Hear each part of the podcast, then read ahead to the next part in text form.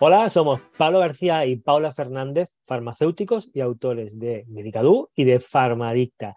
Bienvenidos a este nuevo episodio de nuestro podcast, un espacio en el que entrevistamos a grandes expertos digitales para que aprendamos juntos cómo mejorar en nuestras redes sociales, transmitir de una manera más eficaz, optimizando el tiempo y mejorando el engagement, el alcance y, en definitiva, los resultados. Eh, bueno, hola a todos, bienvenidos al podcast Dando Cupones.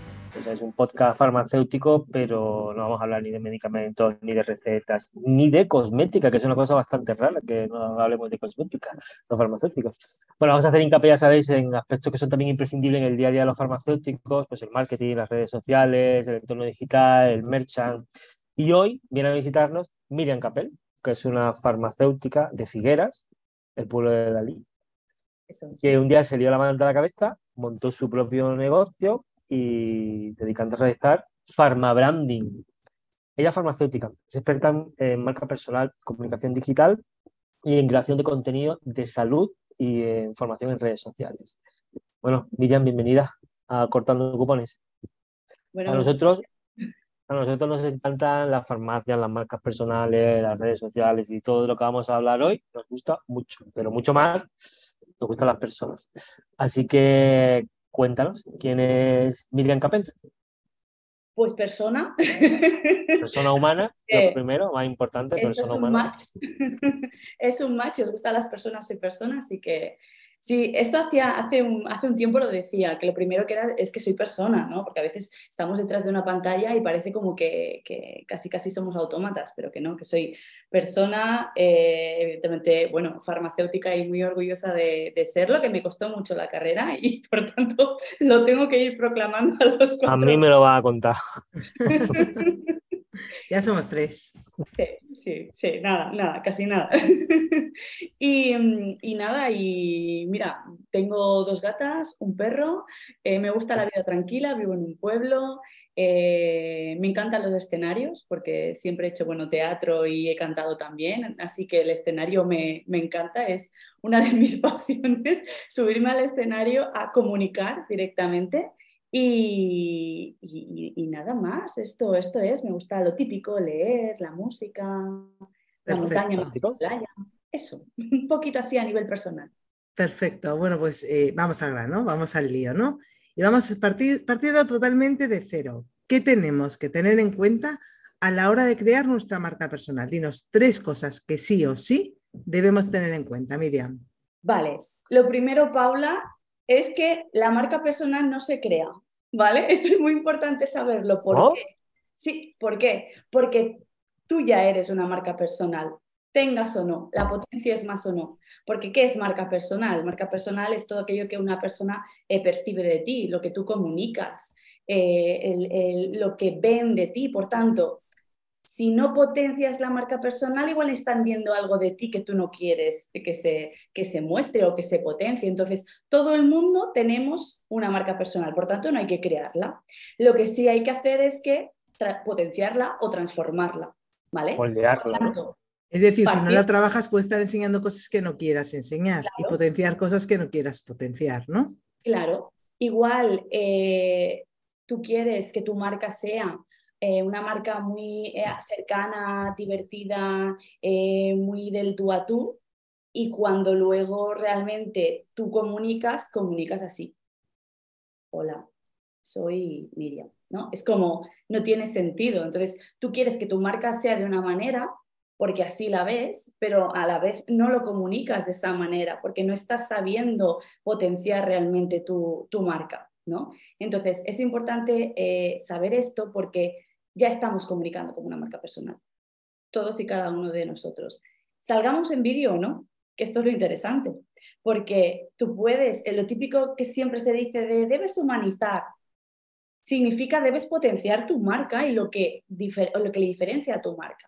Pero puede ser en el texto, también escribiendo, leyendo. Cuando tú lees a una persona que tiene muy potenciada esa parte a nivel del texto, sabes perfectamente qué son sus palabras. O sea, por ahí nos podemos diferenciar a nivel de voz, evidentemente a nivel el completo, ¿no? Tanto voz como, como vídeo. Entonces, ¿qué es lo primero eh, eh, que deberíamos pues, tener en cuenta a la hora de potenciar esta marca personal? Pues básicamente tener un objetivo, saber qué quiero hacer con esta marca personal, qué es lo que quiero. Y eso te lleva a tener un objetivo, a plantearte el objetivo, ¿no? Luego, lo siguiente también sería a quién te diriges. O sea, ¿a qué público le estás hablando? ¿A quién le vas a comunicar? ¿A quién vas a ayudar? Ahí está lo, interesante en nuestro sector. ¿A quién vamos a ayudar? Evidentemente, el cómo será pues, a nivel de, lo que tú eres especialista, de lo que tú quieres eh, potenciar, de lo que te apetece comunicar, pero debemos saber a quién nos dirigimos. Esto de, nos dirigimos a todo el mundo, bye bye, hasta otro ratito, no puede ser. No nos podemos dirigir. No, puedes dirigirte a un público en general? No puedes dirigirte a un público en general si tú quieres potenciar bien tu expertise. Porque tú, por ejemplo, no puedes em, ayudar a todo el mundo. A no ser que, y creo que es lo que tienes en mente que te estoy viendo, a no ser que hagas divulgación. Ah, vale. Divulgación sanitaria. Ah, vale, uff. Ya, me relajo, ya me relajo. Cuando haces divulgación, ¿vale? Pero evidentemente no vas a hablar de, no vas a hablar de salud en general, o sea, hablas de lo que tú sabes de salud, de lo que tú eres experto. No estás hablando de, áreas que sean muy específicas. Sí, que pero bueno, pero, si, te, diriges al público en general, o sea, no, no, te diriges a un, a un, a un segmento concreto de algo, ¿sabes? Si es, si es, una, si es algo que va a, a la generalidad de las personas. Sí, porque entonces lo que hacemos es divulgar pero no todas las marcas personales divulgan, porque igual no ese es el objetivo. Esa sería como la única excepción. Sí, yo recuerdo cuando empezaba que me decían, tienes que centrarte, si es en dermo o es en tal o en cual. Y decía, no me quiero centrar, yo soy farmacéutica. Claro, pero tú ya tienes tu, área. O sea, es como tú te puedes, puedes eh, focalizarte en un tipo de persona o puedes focalizarte en un tema o en divulgación en general. ¿Vale? Entonces, esa es la única, la, única, la única excepción, ¿vale? Al hacer divulgación sanitaria como tal. Pero dentro de la divulgación se puede hacer divulgación de muchas maneras y cada uno tenéis como una manera de hacerlo eh, también diferente, ¿vale? Y luego la parte sería también el cómo lo vas a comunicar. ¿Dónde lo vas a comunicar? Esto no deja de ser una estrategia. Es la estrategia de marca. Pero la diferencia es que la marca eres tú. Tú eres el representante. Mucha gente tendrá que aprender a comunicar, ¿no? Claro, ahí, ahí está, ahí está el, gran, el gran aprendizaje que debemos hacer. ¿Se puede, ¿Se puede aprender a comunicar o eso es un don innato? Se puede, se puede aprender. Hay gente que le cuesta más y hay gente que le cuesta menos. Yo, por ejemplo, tengo el don de comunicar. A mí me sale innato, pero yo he tenido que entrenarme.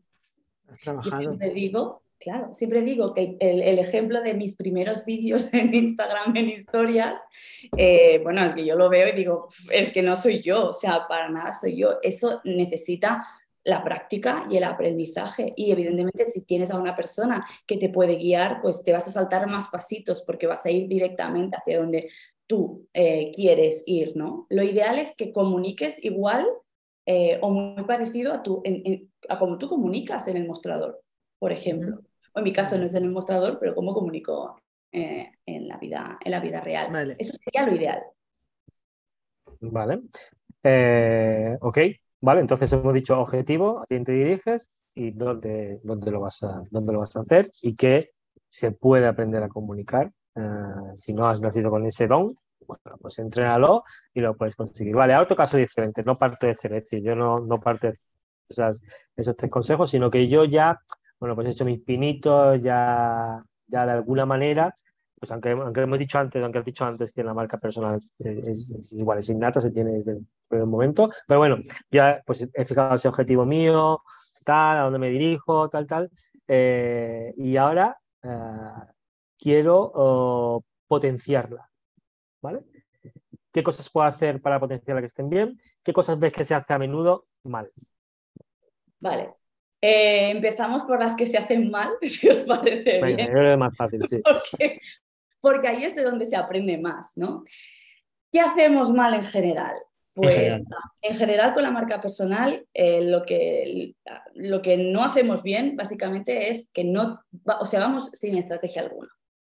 Es decir, nos abrimos un perfil en redes, vamos comunicando y hoy comunico una cosa, mañana comunico otra, no tengo claro a quién me dirijo, ni cuál es mi objetivo, ni cuál es mi diferencia, ni mi expertise, el que quiero yo que se vea y, que, y comunicarlo para que las personas me identifiquen porque de cuántas personas, antes has dicho, no, no vamos a hablar de dermo, pues voy a meter un poquito ahí la, patita en dermo.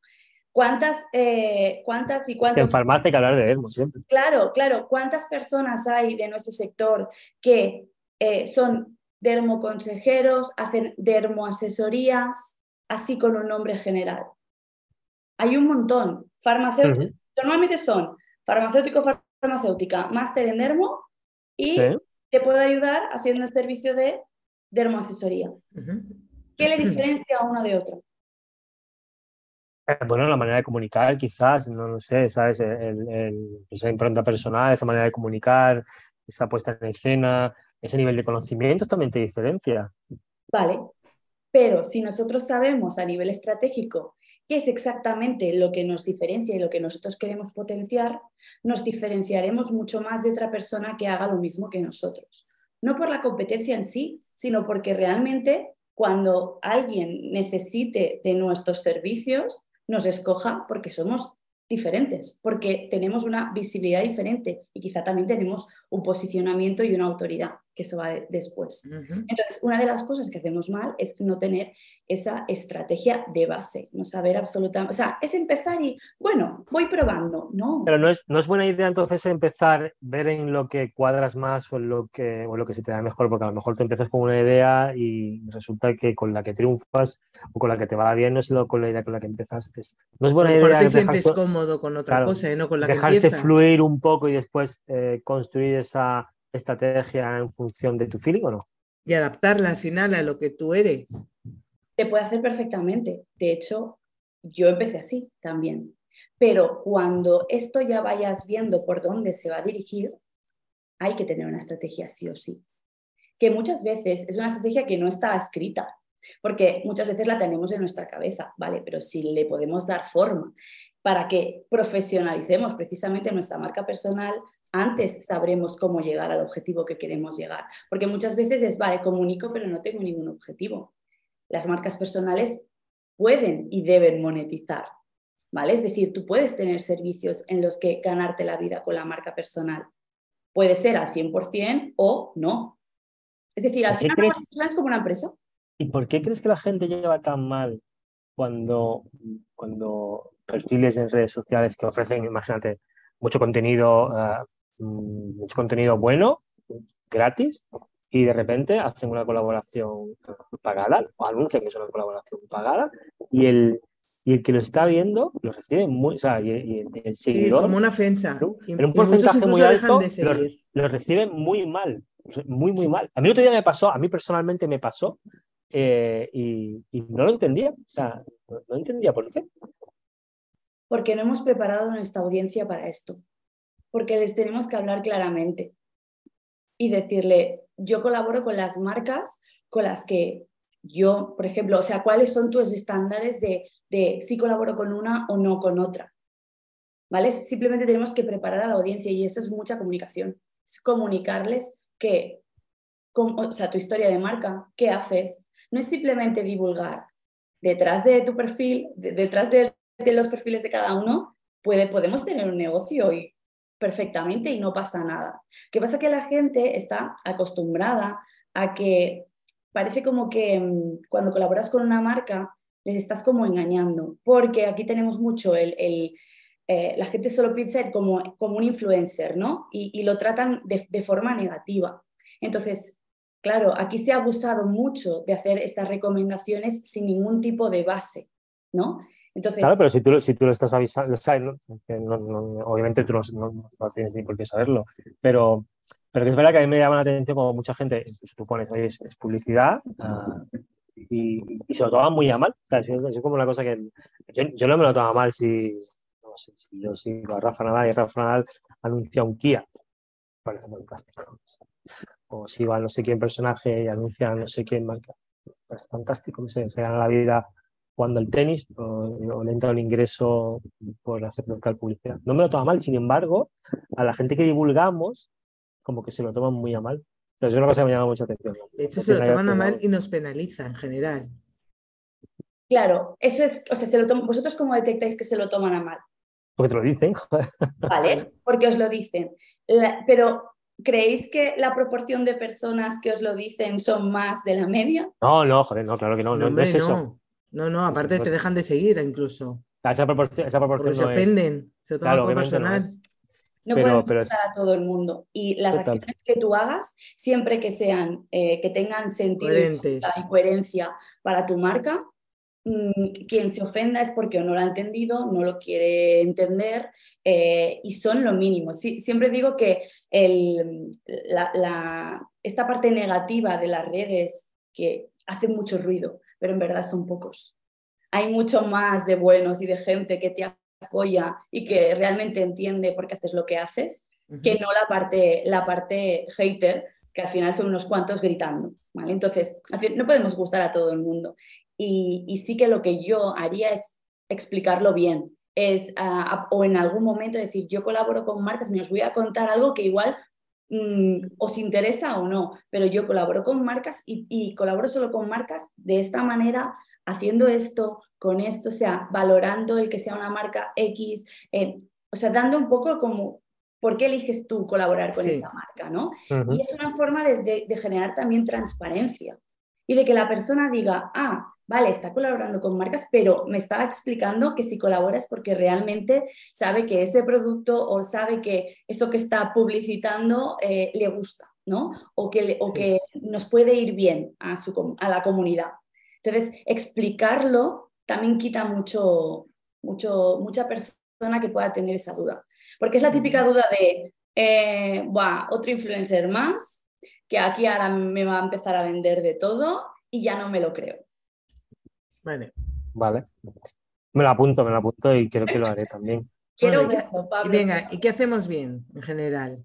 ¿Qué hacemos bien? Hacemos muy bien saliendo en vídeo, humanizando de todas las formas posibles, ya sea a través de voz, de imagen, eh, a través del texto. Esto es lo que hacemos genial y muy bien, porque es lo que hacen los influencers y las influencers que nosotros tenemos en, en mente de otros sectores, evidentemente. Se dejan ver, ¿vale? Y esto es muy importante a la hora de generar confianza generar confianza y que las personas te consulten y las personas también te escriban, las personas confíen en, lo, en tu divulgación, en lo que tú explicas, en tu contenido.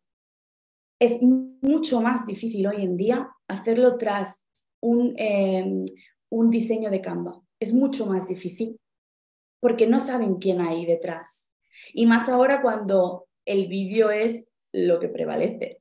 Antes no, al principio vosotros sabéis que al principio de las redes eh, podíamos perfectamente mm, poner, ¿no? Mm, Paula y yo somos unos señores, somos unos Somos mayores. señora muy mayor y ya nosotros, no- nos- nosotros iniciamos todos sin vídeo, no existía ni el vídeo, Paula, era todo No, con no. eso, con Ahora es con con- pictogramas, todo.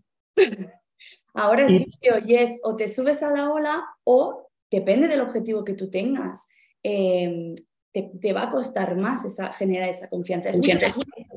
Oye, y de- hablando de cosas que hacemos bien y mal, eh, hacemos bien, o sea, se hace bien cuando en esos perfiles que son profesionales, entre comillas, ¿vale? Profesionales, yo cuando hablo de profesionales es porque esa divulgación pasa a ser una profesión y una profesión es porque genera un ingreso, ¿vale? Eh, puede ser profesional al 100% o puede ser profesional al X% porque imagínate que eres una farmacia y, monetizas también porque vendes tus productos a través de las redes sociales, ¿vale? ¿Hacemos bien o mal cuando metemos porcentajes medios altos de vida personal? Es la pregunta estrella. ¿Cuánto de personal tengo que publicar para... Em, es, es- es- o sea, es, es un- es pregunta difícil y difícil de explicar, porque no es em, mostrar tu vida personal, es mostrar elementos personales de tu marca y que tú quieres comunicar. Yo no te explico, hay- vosotros sabéis muchas cosas de mí porque yo las he comunicado, pero no os explico mi vida. No veis mi vida a diario, os explico y os muestro lo que yo quiero mostrar, lo que es mi marca personal. Es esa parte que yo quiero mostrar. No significa que te explique absolutamente todo, ¿vale? O hay cosas que las reservo para mí y no se van a publicar nunca, porque no creo que potencien mi marca personal, ¿vale? Entonces, ahí está lo difícil. Hacer ese balance y ese equilibrio en una marca personal es lo difícil. Hay gente a la que eh, le sale de forma fácil porque lo mismo le da mostrar que está tomándose algo aquí o tomándose algo allí. Ya, pero con este contenido, ¿estás favoreciendo el potenciar o el que se diferencie tu marca?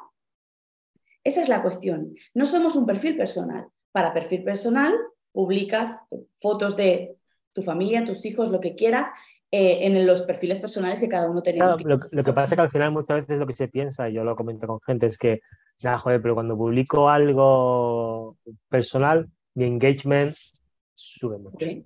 Total. Entonces, si saco una foto de mis niños, mi engagement sube. Entonces, pues ahora ya saco fotos de mis niños. ¿Hasta qué punto eso es correcto? claro. Yo que soy ya, tío, que yo soy un señor mayor, entonces yo a lo mejor tengo otras ideas. Todo depende del objetivo que tú quieras para tu marca y de cómo quieres que se diferencie. Es que todo depende de eso y tampoco podemos estar continuamente em, generando, teniendo ese engagement o queriendo tener ese engagement eh, a tope, porque entonces ese contenido personal va a pasar el contenido de divulgación, el contenido de salud que quieres hacer, por lo que tú quieres que te diferencien. No quieres que te diferencien porque te has comprado el último bikini de moda. No quieres que te diferencien porque estás todo el día viajando. Eso es lifestyle y eso lo hacen los influencers e influencers de lifestyle. Ahora bien, ¿le podemos poner elementos a tu marca que sean personales? Por ejemplo, yo eh, hace tiempo que no lo publico, ¿eh? pero sí que la gente se acuerda mucho porque yo soy castellera, ¿vale? Entonces yo estoy en una colla castellera eh, Pablo, ¿Qué es Castellera? Vale, Castellero. ah, vale, sí, eh, Castellers, vale, vale. Sí, vale. Pues yo, yo formo parte de, la colla de, de, de Castellers de Figueras.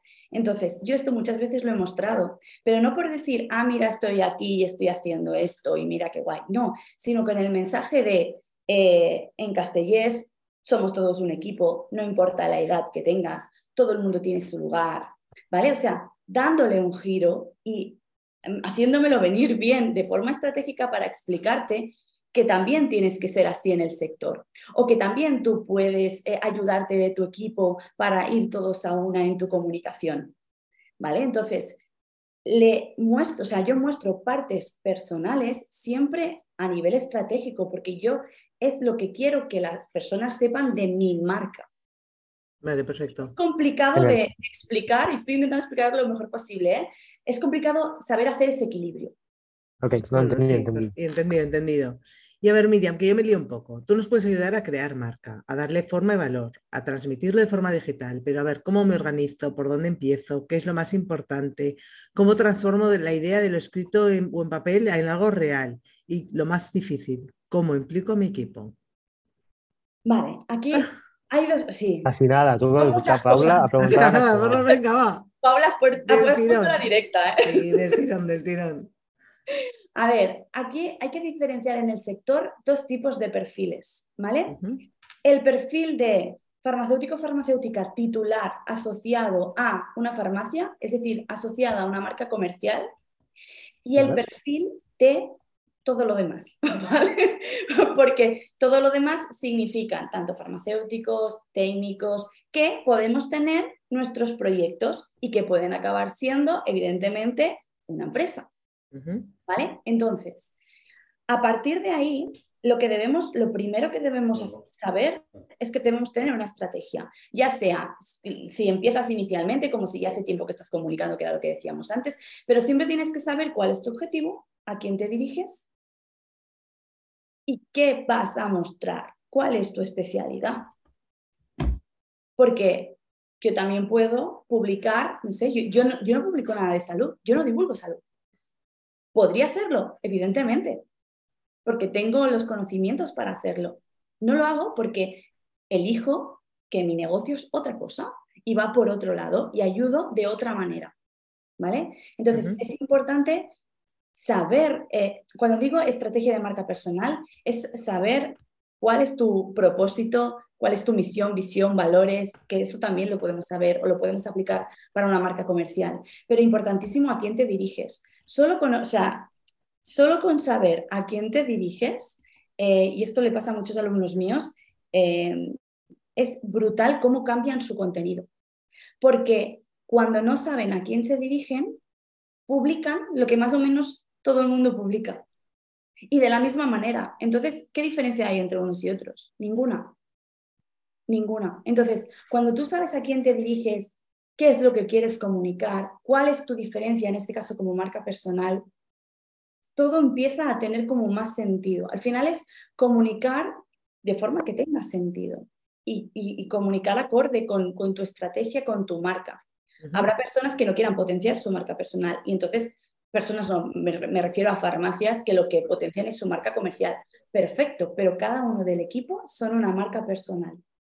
Porque cada, cada persona del equipo es diferente uno de otro y sabe de unas cosas o eres especialista en unas cosas y, y los demás no. Es lo típico de cuando vas a la farmacia y, eh, bueno, cuando estás en la farmacia en el mostrador que dicen, no, tú no, tú no, que me yo atienda... a tu compañera.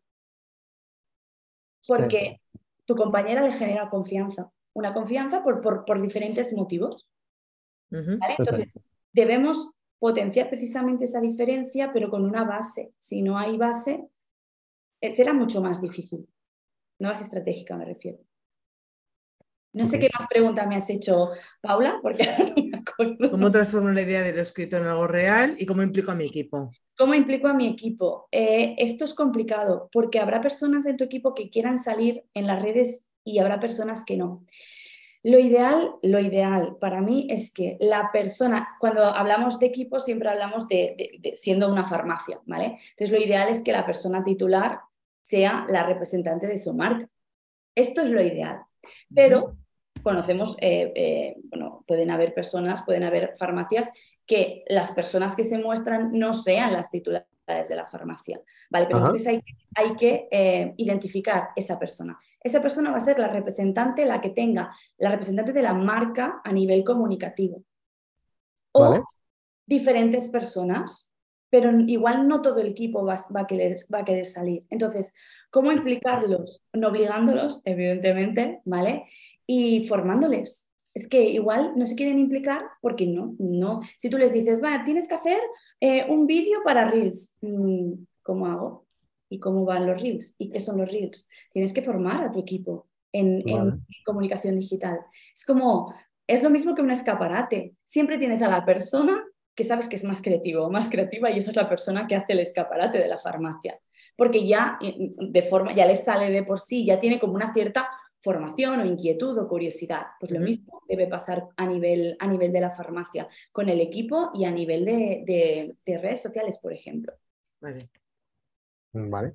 Bueno, te, hago una pregunta, pero creo que hemos, ya hemos, hemos dado algunos pinceladas porque en dos episodios hemos hablado de la coherencia de la importancia de transmitir el mismo mensaje y la misma imagen dentro y fuera de la farmacia, en el online y también en el presencial. Em, ¿Qué consejos nos darías para lo presencial? Para casar esa marca que estamos transmitiendo digital, que también tenga ese reflejo en el presencial. Vale, partiendo de la base de que tu marca personal no es digital solo, es que tu marca personal eres tú. Entonces, todo comunica. Todo, absolutamente todo. Yo creo que es lo que tú has dicho antes, intentar que sea lo más parecido a la vida, lo más parecido, ¿no? Que sea la vida real. Que, que tenga una coherencia, que tenga un sentido. Evidentemente, y, y, todo, o sea, todo comunica. Tú a nivel de redes no puedes ser super, super happy flower, ¿vale? De, Después ser un sí, eso manío. un colegio. Claro, y luego en lo físico eres más seco. Que No, puede ser esto, claro, claro. Entonces, tiene que, tiene que haber una coherencia. Es que al final lo que tú quieres representar en tu, eh, a nivel digital tiene que ser lo que eres y hacer lo que haces. Es decir, no puedes decir tampoco que tú, en este caso, representando, o sea, siendo una marca personal asociada a una farmacia, que tu farmacia, eh, tenéis un equipo súper divertido, eh, estáis todo el rato eh, organizando talleres y que realmente no sea así. Realmente cuando alguien entra en tu farmacia eh, se puede cortar el ambiente con cuchillos porque hay mal rollo, que puede pasar en algún momento que haya un día, bueno, mejor o peor que otro, pero tiene que ser coherente, súper coherente. Vale. O sea, yo, yo, creo que coherencia es la palabra que más repetimos en el podcast, ¿verdad, Paula? Sí. sí. Casi todo hay que ser coherente. Sí, y además también otra cosa, como digo, todo comunica y los elementos a nivel físico que tú lleves también están comunicando tu marca. Por ejemplo, esto es un rayo. Mi logo de ahora tiene un rayo y yo utilizo muchísimo el rayo. Entonces, si yo a nivel físico, por ejemplo, haciendo el podcast, me pongo esto, ya estoy dando un elemento de mi marca que aparentemente no se ve. O cuando, que muchas veces me lo dicen, ah, llevas tus colores corporativos. Pues evidentemente yo cuando voy físicamente a eventos, intento llevar un elemento físico de mi marca. Y a, mí, a mí me piden que me pongan las gafas, pero ponte las gafas. no son gafas de ver, porque yo, no, yo lo veo bien de cerca. Pues te identifican con eso. me identifican con las gafas. Pero bueno, es como el tener las redes perfectamente ordenadas y luego tener una farmacia caótica, tampoco tiene mucho sentido o en la red salir siempre perfecta y en la farmacia llevar la bata sucia o mal colocada o, no Pero en las, redes, en las redes no somos un poco todos actores, al final lo que es lo que decimos, en realidad lo que pides por Amazon y lo que te llega. Pues eso también es un poco, ¿no? Sí, no, se, no se, debe de poder permitir un, grado de, un grado menos o dos grados menos, ¿no? Totalmente, o sea, eh, pasa muchísimo. Lo que al revés también se debería permitir. Yo he llegado a colgar una historia de eh, productos que tenía en el baño y, alguien me ha llegado a criticar de qué es esta mancha que tiene este envase, que es como, pues es un resto de jabón o de maquillaje, ¿sabes? Pero ¿cómo publicas eso? Qué guarrada. Mm, a ver, somos personas, somos humanos y encima es un producto que está en uso, o sea... Pero eso está bien que pase porque tú eso luego lo puedes utilizar precisamente para, para decir, mi baño es así, mi, eh, esta mancha es porque realmente lo utilizo y aquí en esta cuenta no son todas las cosas perfectas, porque yo no soy perfecta. Y llevas a la gente de calle. Sí, También, también, ya sabes, Paula. que, que, el champú se ha manchado, pues tú dices, que lo estoy usando. Claro, y si puedes utilizar ese comentario más o menos agradable, ¿vale? O sea, no nada agradable para, para precisamente mostrar y decir, oye, mira, pues esta es mi realidad. Mm, ¿Y qué pasa? No pasa nada. Eso no me hace menos profesional, ojo, ni me hace que confíes menos en... En, mi criterio, ¿no? O en mi consejo. Claro, esto es, es, es muy importante, esto, el, mostrar esa realidad y el utilizar esto a nuestro favor. Y Miriam, lo hemos comentado antes, o lo has comentado y luego en tu, Instagram también hemos podido observar tu transformación de marca, ¿no? Cómo has ido evolucionando y adaptándote a la nueva Miriam. ¿Cada cuánto crees que deberíamos analizar si nuestra imagen necesita un reseteo o un cambio? ¿Y cuáles son los indicadores para comenzar esa transformación? Esto me interesa, ¿eh? A ver. es que tenemos como puntos de inflexión que hay que, que resetear de vez en cuando, ¿no? Lo primero es que no hay que tener miedo a los cambios. No pasa nada por cambiar. No pasa nada por cambiar de logo. Yo he cambiado de logo creo que cuatro o cinco veces. Y encima hice, hace, hace, un, un tiempo hice un, un post de, mira, mis tres logos diferentes de antes. ¿Por qué? Porque la marca evoluciona. Tú no eres la misma que hace cuatro años. Tu contenido no es el mismo que hace cuatro años. Tu expertise, todo lo que has aprendido, tu formación no es la misma. Entonces, cambiar eh, a nivel de imagen está bien, forma parte de, esa evolución. E, el problema y lo que a mí me hace dudar es cuando la gente no cambia, porque entonces no representan lo que han crecido o no. Se han quedado estancados en el pasado, ¿no? Claro, y esto es evolución, evolución para todo el mundo. Entonces, ¿qué? ¿Hay que cambiar cada vez de logo? No, no, tiene por qué, no tienes por qué. Se pueden cambiar formas de comunicar, se puede cambiar a quién te diriges y evidentemente toda esa transformación hace que al final digas, es que este logo, esta imagen em, corporativa no me identifica absolutamente nada con lo que soy ahora y con lo que estoy haciendo ahora. Ese es el indicador. Cuando tú ya no te sientas cómodo cómoda con eh, lo que te representa, cámbialo, no tengamos miedo a eso y lo explicamos. hace, hace poco hice un reel con, el, con la nueva identidad eh, visual en donde puse algo así como, Miriam, que no puedes cambiar tu logo otra vez. Pam, pam, pam. Y lo, y lo he cambiado. Y la gente, pues la verdad que muy bien, porque me decían, ah, es que está súper bien, ah, este me gusta más, ah, y a quien no le guste no pasa nada, porque al final lo que representa es a mi marca. Entonces, cada vez que te veas en un periodo de mm, algo pasa, que no me siento cómodo, cómoda con lo, porque esto ya no me representa o no estoy haciendo lo mismo de antes, se puede cambiar perfectamente. Forma parte de la evolución de la marca, es que si no, qué aburrido. Claro, que si no, se no, no aburrido. Mira, em, háblanos de, de tu receta, receta de Miriam, que es eh, tú propones una receta en tu, creo que es en tu LinkedIn, ¿verdad? para tomarse un tiempo para encontrar tu propósito, proponer un plan, definir una estrategia. Cuéntanos, ¿cuál es tu receta? Vale, la receta, como ya repito 50.000 veces, es pasar por la estrategia, ¿vale? ¿Y qué significa tener una estrategia? Pues significa, o sea, mi receta sería saber cuál es tu propósito, eh, tener un plan estratégico con unos objetivos en el tiempo, ¿vale? Pero un objetivo que sea real, porque digo en el Sí, pero, pero a ver, Miriam, si yo soy, eso está muy bien, hablar de estrategia, hablar de plan, hablar de objetivos, pero si yo soy una farmacia que quiero empezar a comunicar en redes sociales lo que soy, y yo te digo, yo quiero llegar a todo el mundo, porque yo estoy en un pueblo y tengo todo tipo de clientes y todo tipo de pacientes, y yo quiero llegar a todo el mundo, eh, pero quiero hacerlo de forma fácil, coherente y, no tengo ni idea de cómo soy, pero no me hagas centrarme en servicios o no me hagas centrarme en dermo.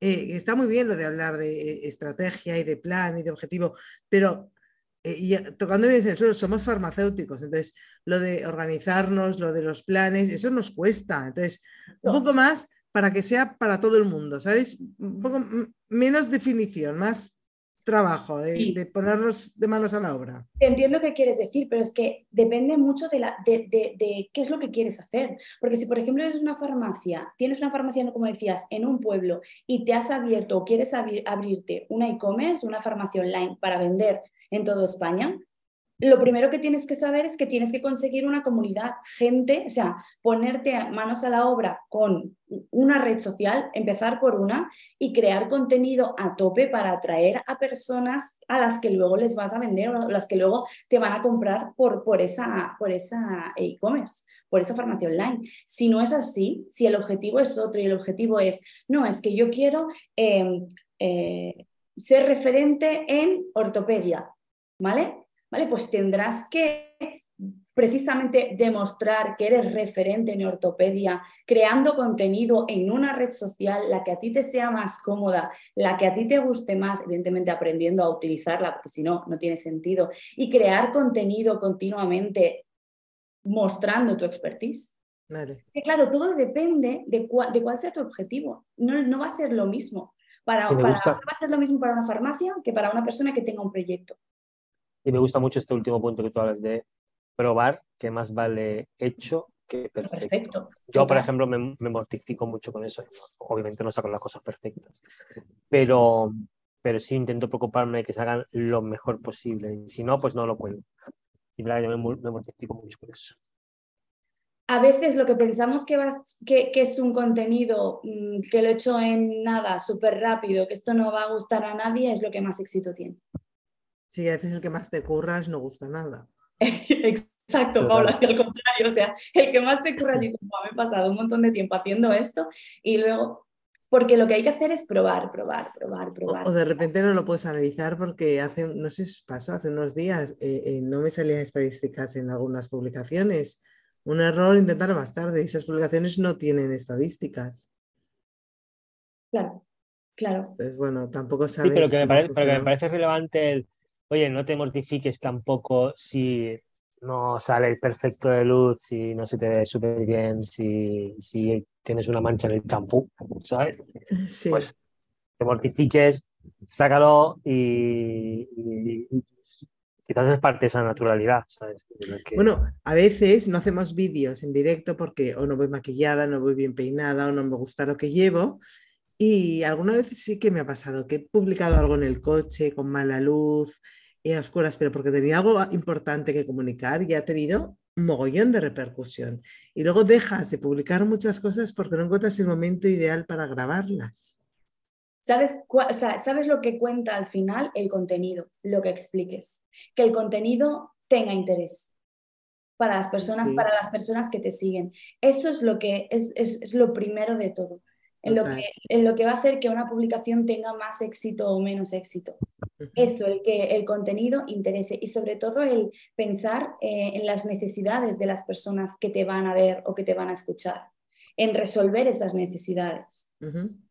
Eso es lo que em, tú puedes grabar de forma súper mega perfecta eh, o puedes grabarlo en el coche eh, mientras voy a buscar a los niños y, que el contenido, si el contenido es bueno y el contenido es de calidad y está resolviendo una duda o una necesidad, un problema que tengan las personas, va a tener repercusión. Más, menos, que nos gusta más repercusión, evidentemente, luego le podemos ir dando vueltas y ver y analizar realmente de qué manera puedo hacerlo mejor o, de, o de, qué manera, pero eh, que no, no, no, se trata de hacerlo perfecto. De hecho, eh, la gente no quiere perfección. La gente ya no quiere el típico Instagram bonito en que todo sea súper mega perfecto porque sabe que eso no es real.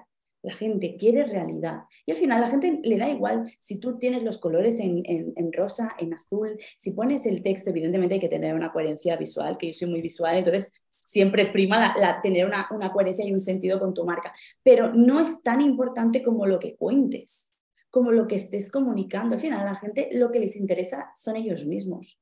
A todo el mundo nos interesa, o sea, todos somos egoístas en este sentido. Y las personas que te, que te, que te leen no están pensando en cómo lo estás haciendo o, en, o si se te escucha más, te escucha menos. Están pensando en lo que está, si lo que estás contando les va a ayudar a ¿Te interesa o no interesa? Sí, totalmente. totalmente. Que sale perfecto, pues eso lo lleva, lo, lleva, eh, lo mejora, pero que si no, igual, totalmente entendido. Y en tu curso, en tus membresías, habrán pasado muchísimos farmacéuticos. ¿Y cuál es el principal error que se comete? Que lo ves continuamente repetido y, y me volverás a decir que no hay estrategia pero... y la solución, pero igual nos puede sorprender con algún otro error que se comete mucho. Sí. El principal error que veo es que no nos creemos lo que valemos. Y qué curioso es porque forma parte de, de la mentalidad. O sea, en el sector, la mayoría de veces no nos creemos que sabemos lo que sabemos. O creemos que, lo digo de otra manera, no sabemos tanto como otra persona y eso nos hace pararnos por completo. Sí, pero también lo comentábamos, que yo creo que era con gemarrerías, cuanto más sé, más cuenta me doy que no sé nada y que necesito estudiar mucho. Entonces, eh, a veces eh, no te crees lo que valemos, pero eh, creerte de más lo que vales tampoco, ¿sabes? Evidentemente, los extremos no son buenos. Yo me refería a que eso de, ay no, no voy a publicar esto porque como no sé demasiado o creo que no sé demasiado, y siempre te pones de referencia a otra persona que es hiperexperta en eso. Entonces es como que nos bloquea a la hora de comunicar. Es que igual pero, lo más... Pero también es verdad que muchas veces yo veo por ahí cosas que, que se han tirado a la piscina y... Totalmente. Sin, sin bañador, sin agua. Incluso gente con reconocida influencia. Total, total. También se tiran a la piscina y hacen barbaridades. Total. que te, lo que ha soltado aquí, aquí fulanito, menganita, ¿sabes? Totalmente, pero partiendo, yo ya parto de la base de que somos coherentes también con nuestra profesión y con lo que sabemos, ¿no? Pues la coherentes con lo que vamos a comunicar, evidentemente, a través de que, sea ciencia. O sea, que realmente no, no, no, publiquemos algo que, ah, mira, porque también lo he visto en, en una influencer y lo voy a repetir. ¿Y la solución a ese, a ese error que cometemos, cuál sería? Eh, el error, ah, ¿cuál? Que hemos dicho varios. El error hemos dicho el, de no confiar, no confiar en uno mismo. Vale, evidentemente comunicar, o sea, comunicar. Es la, o sea, yo me refería al bloqueo de como creo que no sé suficiente, no estoy comunicando. ¿Vale? Entonces, evidentemente, y partiendo de la base de que eh, las cosas que sabemos van, van a través, van, a ciencia, es decir, están basadas en, ciencia, hay que comunicar. Esa es la solución. Es, practicar también a la hora de, comunicar. Probar, volvemos a lo no mismo. la piscina, lo, dime, Probar, volvemos a lo mismo. Probar, comunicar, intentar. Sí. Y coger confianza, ¿no? Poco a poco. Sí. Y también otra cosa que, que no, que, que, veo como error es que buscamos la viralidad a toda costa. Buscamos el que hacer un vídeo que sea viral, que se vea muchas personas, cuando a veces eh, puede, puede ser que, que tu público objetivo al que te diriges es local porque tienes una farmacia local. O sea, evidentemente porque tienes una farmacia y no tienes ni una farmacia online eh, a la que dirigirte a más personas. Y buscamos como em, eh, el que se, como que se vea ese vídeo muchas veces o, el, o el, la viralidad de por sí, ¿no? Todo Normal, yo, pero yo creo que porque todos, todos los que estamos en redes sociales, todo el mundo que está en redes sociales tiene su, su poquito de ego y todo el mundo quiere ser lo más viral posible y por eso se intenta. Uh, es verdad que se busca, no siempre, o sea, yo no veo mal buscarlo siempre, solamente sé que ser consciente de que siempre es imposible conseguirlo. Todo depende de tu objetivo. Si tu objetivo es llegar a mucha gente porque estás divulgando a nivel general eh, y lo que quieres es llegar o ayudar a cuantas más personas mejor, vale. Pero cuando no ese es el objetivo, no tiene sentido tampoco. O sea, al final tienes que tener coherencia, lo que comunicas con lo que quieres. Uh -huh. y, la, y, al final también no olvidarnos de que eh, eh, estamos aquí para ayudar a las personas de una manera o de otra, a través de una especialización o de otra, comunicando de una manera o de otra, pero estamos aquí para ayudar. Sí. Bueno, eh, Mira, ¿cuánto de importante son las redes sociales en el mundo de la formación? ¿Dirías que han supuesto el principal, el más potente, el más disruptivo cambio en los últimos años? ¿Y lo ves como una moda pasajera o que no, ha llegado para quedarse?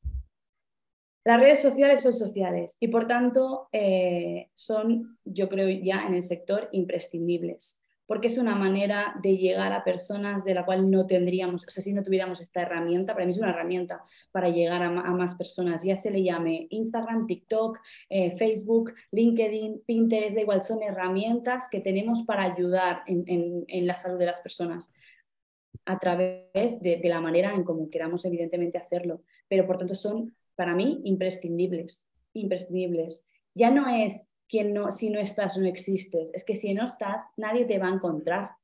Igual eh, van a encontrar a otra persona antes que a ti, no por lo de la competencia en sí, sino que debes estar comunicando. Tenemos un, tenemos un conocimiento brutal y somos un sector muy potente que, en el, o sea, que podemos aún tener más eh, presencia en todos los sentidos, presencia a nivel física y a nivel digital. Entonces, para mí es una herramienta eh, que ha marcado también un antes y un después, esto lo hemos visto en, entre el pre y post pandemia. Y en líneas generales, como colectivo, en lo digital, ¿crees que lo estamos haciendo bien o hay mucho, mucho por lo que mejorar? Yo, como soy muy positiva y siempre se habla de lo negativo y lo mal que lo hacemos en el sector y todo, eh, abogo porque lo estamos haciendo muy bien. Que queda un camino por recorrer, evidentemente. Que hay otros sectores que van mucho más avanzados, evidentemente. Uh -huh. Pero creo que hay eh, personas que son referentes, como por ejemplo vosotros, que, y otras personas evidentemente también, que estáis como generando un movimiento y las farmacias y farmacéuticos y personas del sector van detrás y vais arrastrándolo. Entonces, eso es genial, eso está genial. Entonces, eh, para mí es, eh, bueno, mm, aparte de imprescindible las redes eh, y el crear comunidad, yo creo que estamos haciéndolo súper bien. Evidentemente hay mucho por mejorar y mucho por hacer, pero hemos adelantado mucho en estos últimos años. ¿Y tú crees que hay alguna red social mejor para la farmacia que otra? Vale. Um, ¿Tú qué tiene cuenta? A ver, a nivel, actualmente la red social que para mí es la herramienta perfecta es Instagram. La herramienta perfecta porque te permite alcanzar a gente y fidelizar a gente. O sea, alcanzar a gente nueva, que sean posibles nuevos seguidores eh, y por tanto gente que te va a conocer. O también tiene ese punto de fidelizar mucho a las personas que, que, ya están y por tanto crear una comunidad. Que al final lo que quieres es tener una comunidad en torno a tu marca, ya sea marca personal o marca comercial. Uh -huh. Con otras redes sociales, como en el caso de TikTok, en TikTok... Fidelizas muchísimo menos. Claro. Es que es, claro. es imposible crear comunidad. O sea, claro. hoy en día, al inicio sí, la gente que estuvo al inicio de TikTok sí, eh, pero hoy en día yo creo que es imposible crear comunidad. Porque, pero lo hemos hablado muchas veces, porque como el, el algoritmo es tan bueno, no te hace falta ni seguir a la peña. Y puedes estar allí, te vas a enseñar lo que con los reels pasa lo mismo. Sí, no. Creo, que, creo que no está tan, o sea, que creo que te deja un poco más al, al albur de que te sigas a la gente para, para mostrártelo más. no, creo que no está tan, tan, tan eh, fino como el de TikTok, que me parece un disparate. No es tan fino, pero te salen un montón de lo que estás buscando, de uno que ves y te gusta, eh, o que te miras más de un minuto, más, más rato, eh, de perfiles que no sigues, ni vas a seguir, ni les vas a dar me gusta. Claro, TikTok es una herramienta para alcanzar a gente nueva. Es muy buena herramienta por cómo está confeccionado hoy en día, que esto también puede cambiar el algoritmo no tiene tantas herramientas, o, sea, no, no, no es tan posible crear una comunidad porque también es la facilidad y lo bueno de TikTok, ¿no? Que tú tienes 100 seguidores en tu cuenta, ¿vale? De TikTok y puedes eh, tener un vídeo viral o varios vídeos que se te vuelvan virales y que lo vean muchísima gente. Esto es lo bueno y esto te permite que gente nueva, o sea, alcanzar a gente nueva, pero no te permite que esa gente o no nadie te dice que esa gente te siga o que luego cuando te siga te, te vuelva a ver. Porque la mayoría de personas miran el para ti, no el, no el amigos. No, no la pestaña de a quién sigo, sino quiero ver cosas nuevas continuamente, porque el algoritmo es tan bueno que al final te muestra lo que, lo que a ti te gusta, igual si lo sigues o no. Entonces, por eso digo que Instagram es más, es, una, es, un canal que está más optimizado eh, en todo, tanto para alcanzar a gente como para también fidelizar a gente y para crear esa comunidad. Para mí sería la herramienta perfecta o el canal digital perfecto eh, ahora mismo para las farmacias, aunque el alcance haya bajado, aunque cueste cada vez más eh, tener interacción, eh, aunque cada vez se requiera más tiempo, inversión de tiempo y dinero también a la hora de crear contenido. Ya, es la única manera ahora mismo que, tenemos en Instagram de, o sea, es o sigues con, bajo sus reglas o no. La otra herramienta que a mí personalmente me gusta muchísimo es, que es una herramienta, es, una estrategia, es el email, la newsletter, el email marketing. El email. A mí me encanta, me parece súper. Es algo que las farmacias no trabajan y me parece una herramienta súper potente. Yo con mis alumnos no trabajo y es brutal brutal cómo se fideliza, brutal cómo y, se... Y, cómo convierte, y cómo convierte. Sí, pero con una buena estrategia, claro. Total, total. Bueno, pero que es algo que la gente no usa. Ella, ¿eh, Paula? Ya lo has visto. Estrategia, sí, sí, vamos. Pero, pero que es verdad que la gente es algo que eh, lo, totalmente desapercibido, o sea, no lo usa, no, trabaja en esa base de datos de correos electrónicos, en la oficina de farmacia me refiero, esa base de datos de correos electrónicos, tal, eh, y esa herramienta tan potente que es el email marketing, que me parece una cosa súper potente para estar en continuo, eh, en continuo um, eh, contacto con tu cliente, con tu paciente, no solo a través de las redes sociales, sino a través de ese correo electrónico que le llega a su correo electrónico. O sea, es que 100% que le va a llegar. Exacto, ya no, no da igual el algoritmo, porque aquí no hay algoritmos. Claro, le va a llegar 100%.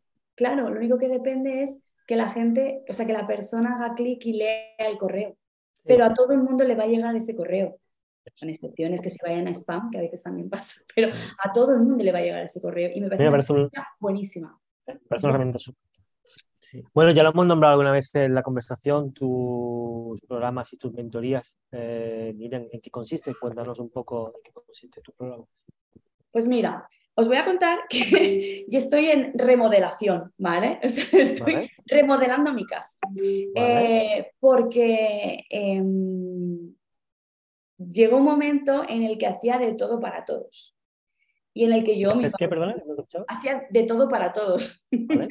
Es decir, porque tengo, eh, eh, soy muy curiosa y me formo muchísimo en diferentes áreas a nivel de marketing digital. Entonces, eh, tenía como muchos servicios y muchas maneras en donde, donde podía ayudar.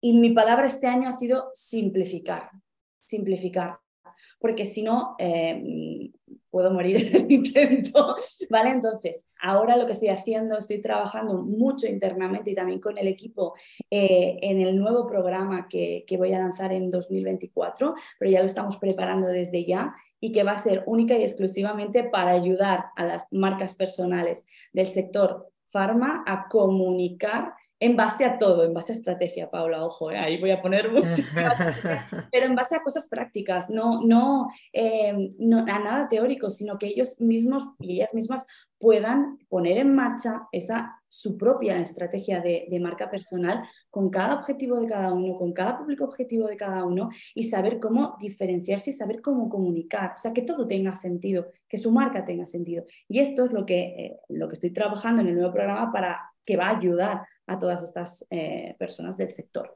Y es lo que a mí más me gusta hacer, engloba toda mi formación y, de momento no puedo decir nada porque no lo tengo aún, estoy trabajando en ello. Bueno, pues las esperaremos, esperaremos con los brazos abiertos. Sí. sí, Y bueno, desde luego este, este episodio, en lugar de Miriam Capel, se llamará Estrategia. Eh, y bueno, ya acabamos siempre con una pregunta, Miriam, y si cortando cupones fuese tu podcast, ¿qué invitado no podría faltar? ¿A quién traerías eh, seguro, 100%? La primera persona que me viene a la cabeza es Mónica Lizondo de Segle, que es la CEO de Segle.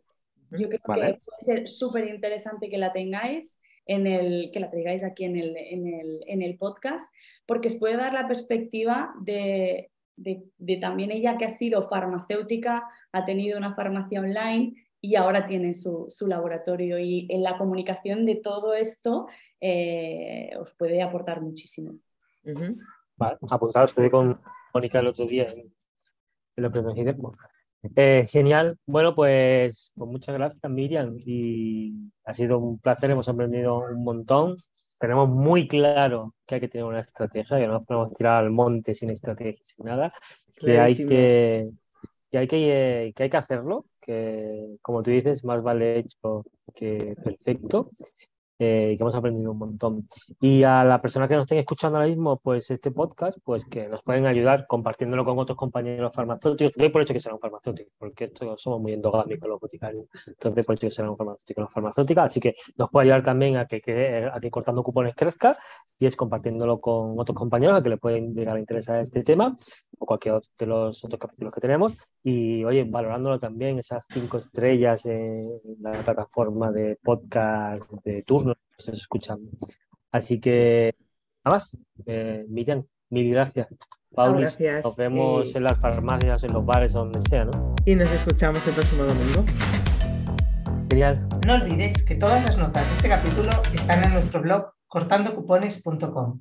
Además, si no quieres perderte ninguna entrevista, suscríbete al podcast Cortando Cupones en tu reproductor habitual y un último favor, si escuchas este podcast en Apple Podcast o en Spotify, regálanos una reseña, porque así ayudas a que este podcast siga creciendo.